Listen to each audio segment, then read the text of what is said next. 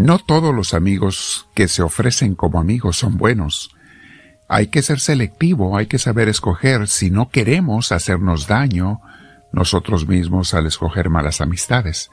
Vamos a hablar de eso un poco el día de hoy, mis hermanos, y te invito antes a que te sientes en algún lugar con tu espalda recta, tu cuello y tus hombros relajados. Vamos a respirar profundo, invitando al Señor a que entre a nosotros, al Espíritu Santo. Ven Espíritu Divino, te lo pido, lléname de ti.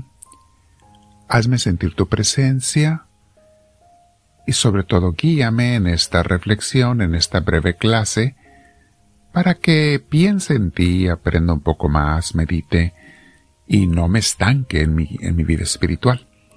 Ayúdame Señor, te lo pido el día de hoy. Bendito seas. Te decimos todos juntos, Dios Santísimo, gloria al Padre, gloria al Hijo, gloria al Espíritu Santo, como era en un principio, sea ahora y siempre, por los siglos de los siglos. Amén. Bien, mis hermanos, el tema de hoy se llama Para pecar salen muchos amigos, pero para ser santo no. Santa Teresa de Ávila dice que en su juventud, para caer encontraba a muchos amigos, pero para levantarse la dejaban sola. ¿Cuán cierto es esto, mis hermanos? La gente del mal salen solos, hasta de abajo de las piedras. En cambio, los buenos tienes que buscarlos. Oílo bien, tienes que buscarlos. Casi nunca se aparecen por sí solos. Y como consejo, mi hermana, mi hermano, no busques buenas amistades en lugares malos. Es ilógico. La gente buena se encuentra en lugares buenos, procuran lugares buenos, y la gente mala se encuentra en lugares malos. Esto es algo tan obvio pero hay gente que no lo ve. No piensa ni siquiera eso. ¿Cómo quieres encontrar algo bueno en lo malo o algo malo en lo bueno? Es una tontería, mis hermanos, pongan atención, querer conseguir un buen novio o novia en los bares y en los antros. Hay gente que dice, yo quiero una pareja buena, que tenga valores, que tenga, que sea honesto, que sea trabajador, que no tenga vicios, y van y buscan un novio en un antro, en un bar, en una discoteca. Por favor. Piensa tantito, usa la cabeza. Estás al revés. Si tú quieres encontrar gente buena, para amigos, para novia, para novio, eh, lo que sea, búscala en un lugar bueno, en una iglesia, búscalos en una biblioteca, o practicando deportes, o en lugares sanos. Por eso mismo, mis hermanos, no, no podemos tener tampoco amistades de los dos bandos, buenos y malos. Tienes que decidir qué vas a tener, porque si tú aceptas amistades de los dos, vas a terminar con los malos. Ponme atención. Veíamos hace unos días en la misa dominical de Misioneros del Amor de Dios en Tostin, que si juntas lo limpio con lo sucio, lo sucio gana. Revuelve un vaso de agua pura con un vaso de agua sucia y verás cuál es el resultado. ¿Agua limpia o agua sucia? ¿Qué ¿Cuál es el resultado? Los malos van a ganar, mis hermanos, en su influencia sobre ti si te juntas con ellos. El mar es más atractivo, es más llamativo, es más gritón. La gente del mal y las cosas malas. Además, apelan a la carne de uno a las debilidades naturales que tenemos. Te juntas con lo malo, pues hace cuenta que juntas la gasolina con la lumbre.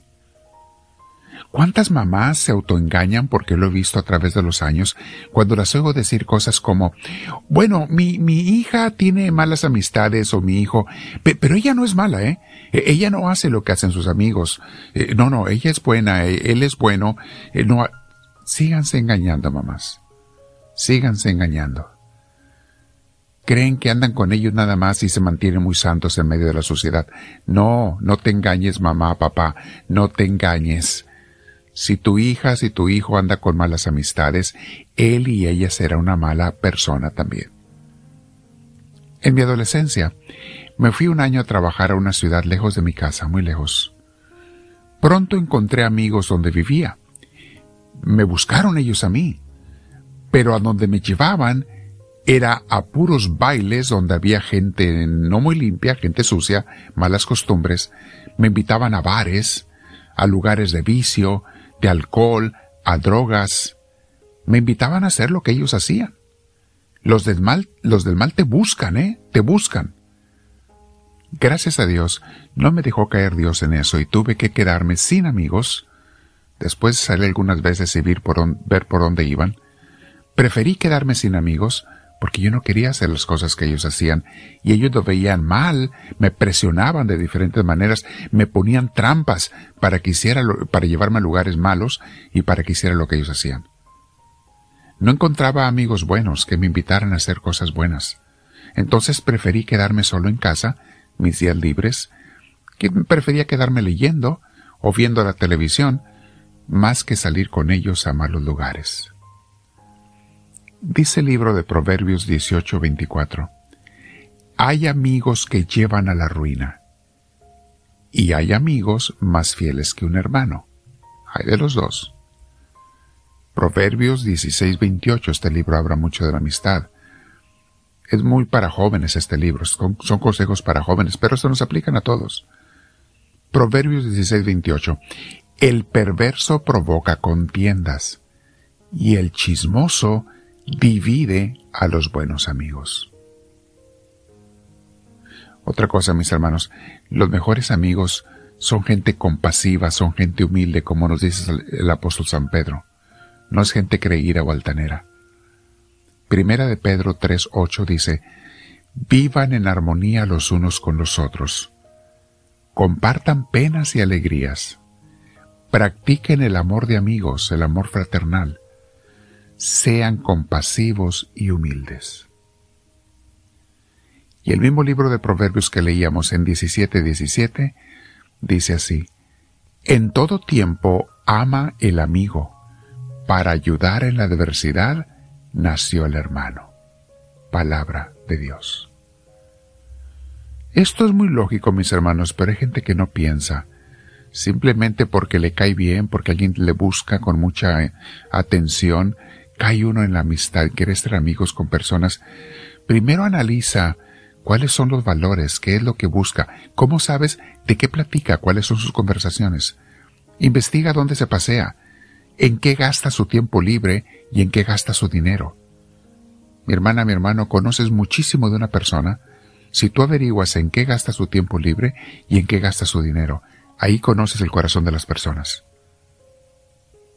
Obviamente también pregunta cuál es su relación con Dios. Si vamos a ser personas de Dios, pues busca gente de Dios. Bien, quédate pensando, mi hermana, mi hermano, meditando, y pero hazlo con el Señor. Quédate otros 20 minutos con Él, un buen rato de oración, de plática, de escucha. Puedes releer los textos bíblicos, comparte con tus contactos estas enseñanzas y dile al Señor en tu corazón, dile, háblame Señor, que tu siervo te escucha.